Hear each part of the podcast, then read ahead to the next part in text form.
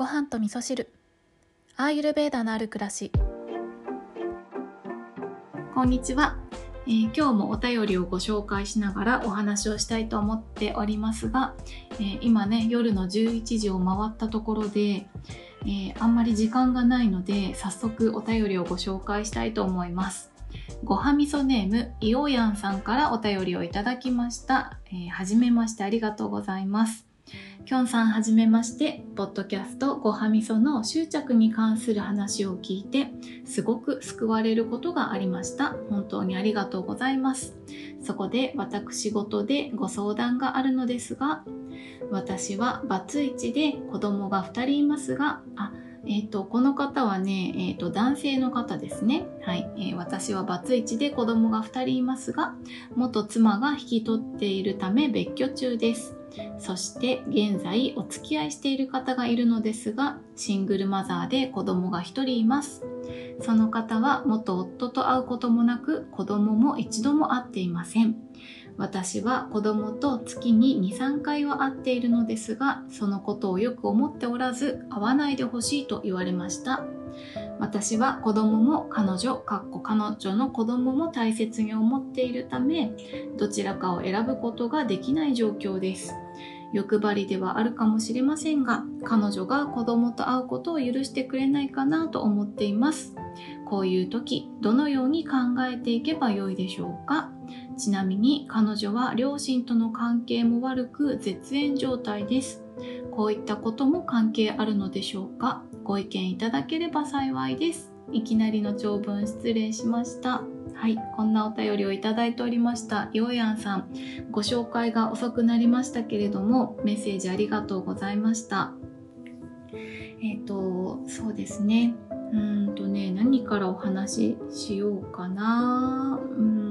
と、まず、そうですね。両親との関係が、あ自分にどういうふうに、えーと影響してくるかなんですけどえっとね両親っていうのは自分のルーツですよね。自分を作ったものですよね。そう。だから自分のルーツに対して不信感があると自分を作ったもの自分を育てたものを信じられない状態なのでそんな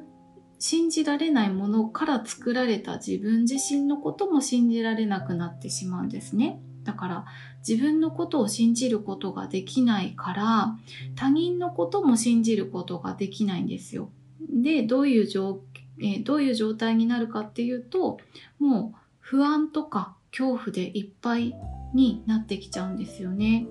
そう。で、えー、そうなってくると人生におけるいろんな選択肢の基準っていうのが不安とか恐怖っていうのがベースになってくるんですよね。でアーユルベーダではあのー、人間の本質っていうのは喜びの存在であるっていうふうに言っているんですけど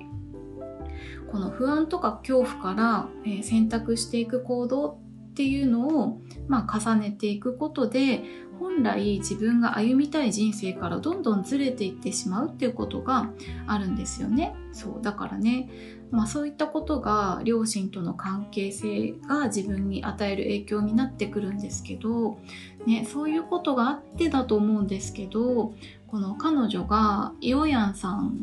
のお子さんと会わないでって言ったっていうのはおそらくこれは彼女の本当の望みじゃないと思うんですよね。あのそう本当の望みを上手に表現できないから表面的なことを言って何とかしようと彼女はしているんだと思うんですけどあのこれもきっと不安とか恐怖から来てることだと思うんですよね。彼女の本当の望みを考えるとおそらくあのこの自分の今の生活の中から不安要素を排除したいっていう気持ちとか安心したいとか自分とか自分の生活自分の家族を守りたいって思っていると思うんですよね。だからイオヤンさんがお子さんと会うかどうかっていうこととは別問題なんですよね。だけど彼女の中で、えー、そうイオヤンさんがお子さんに会わないことが自分の生活とか自分を守ることにつながるだろうっていうふうにちょっと間違った解釈になってきちゃってるんじゃないかなって思ったんですよね。まあ、ちょっとね情報が少ないので、えーと、彼女とね両親の関係がどれぐらい悪いのかとかね、うん、そこまでわからないですけれどもあとはね彼女とその彼女の元旦那さんとの関係とかもね、えー、そう。でも全然合ってないってことはまあいい別れ方はしなかったのかなっていうふうにも想像できるんですけれども、まあ、そういったところから彼女の課題を考えてみるとあの人って私たち生まれてきたのには意味があって理由があるんですけどあの大きく言うとざっくり言うと何しに生まれてきたかっていうと愛情を学ぶため愛を学ぶために生まれてきたっていう一言で言っちゃっていいと思ってるんですね。でこの愛の表現の仕方っていうのは人それぞれいろいろあって学び方っていうのも人それぞれあるんですけど彼女の愛の学び方っていうのがおそらく親子の関係を通して愛することを学ぶということじゃないかなって思ったんですよねこの状況を考えてみると。で彼女は親子の関係を通して愛することを学んでいってでその学んだ先に、えー、ご自身彼女の両親に対して抱いている負の感情これが感謝に変わっていくそのために学んでい、えー、くんじゃないかなってことを思ったんですよね。だからそう考えてみるとイオヤンさんと出会ったっていうのもすっごく彼女にとってあの大きなことというかもう必然だったと思うんですよね。イオヤンさんにはお子さんがいらっしゃる。で、イオヤンさんはお子さんとの関係を大切にしたいっていう気持ちを持っていらっしゃって、実際にそうそういうふうに行動として、えー、やっている。で、彼女は両親とうまくいっていないかもしれないけれどもイオヤンさんとお子さんはうまくいってますよね。だからそこそれをその親子の愛情っていうのを彼女に知ってもらうっていうことがまずできてるっていうことはあの今の時点では彼女は受け入れがたいことかもしれないですけれども彼女にとってはすごく大きな学びだと思うんですよ。あの自分自身がそれを表現できていなかったから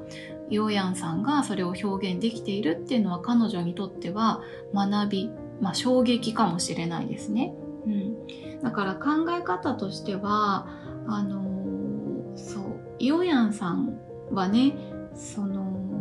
欲張りかもしれませんがっていうねことで書いていらっしゃるんですけれどもあのそういうその視点よりも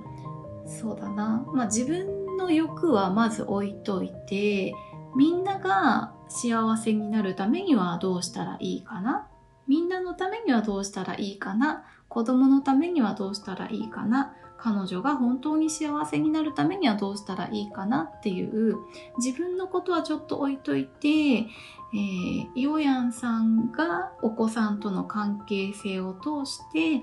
えー、みんなが幸せになれるような選択をしていくっていうことで考えてみると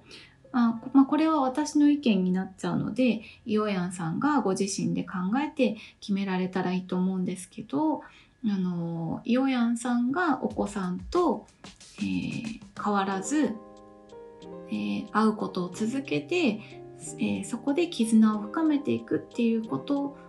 これが彼女を成長させていくことにつながっていくんじゃないかなって思うからイオヤンさんのためにお子さんに会うわけじゃなくって彼女のためとかイオヤンさんのお子さんのために、えー、会うっていうことを選択されるっていうことが、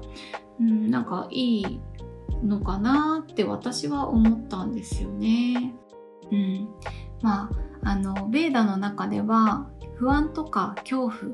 からえー、手に入れたものっていうのは長続きしないよっていうふうに言われているのでイオヤンさんの考え方の根本的なところっていうのはね彼女を失ってしまうかもしれないっていう不安からの選択じゃなくて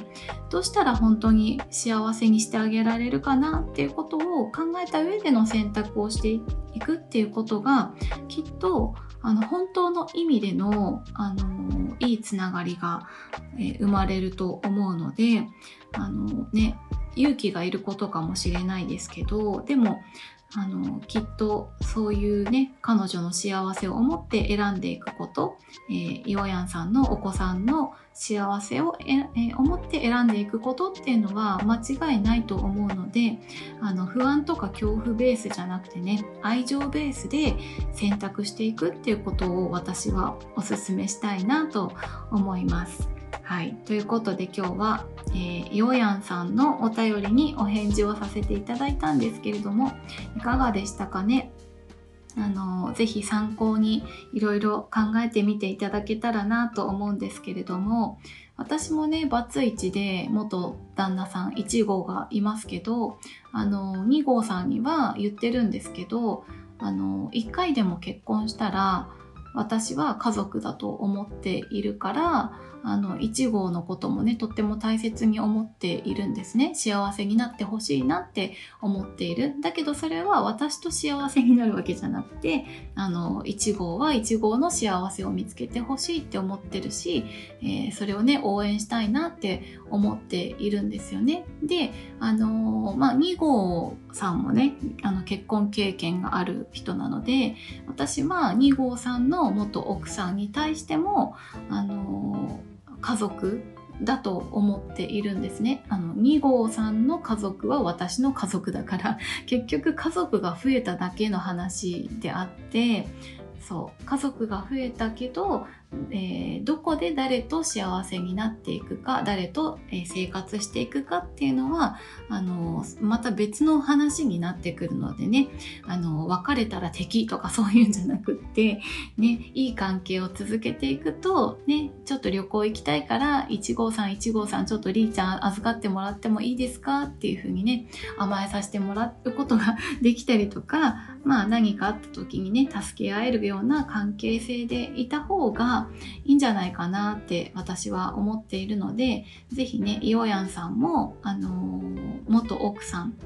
のことはねあのそういう感じで大切に思っているよっていうところまで彼女に分かってもらえるとそれが多分あの、そう最初分かんないと思うんですけどあの彼女としても安心材料になると私は思うんですよね。あの結局ねうんと元奥さんのことを大切にしているっていうことはあの、まあ、自分が奥さんになったとしても大切にしてもらえるだろうなっていうその、ね、裏付けになってくるじゃないですか。なので、ね、あのまだまだえー、まあ誰でもそうなんですけど学びの途中なので、まあ、遭遇したことがないような体験をするとね最初は拒否反応が起こったりとかもあのすることあると思うんですけどでもあの先ほど言ったようなね愛情ベースで選んでいることっていうのはあの時間がかかったとしても必ずいい結果を生むと私は思っているのでね、あのそこは強い信念を持って愛情を持っていろんなことを選択していっていただきたいなって思いました。ヨーヤンさんお便りありがとうございました。それでは皆さん今日も良い一日をお過ごしください。今日も聞いていただきましてありがとうございます。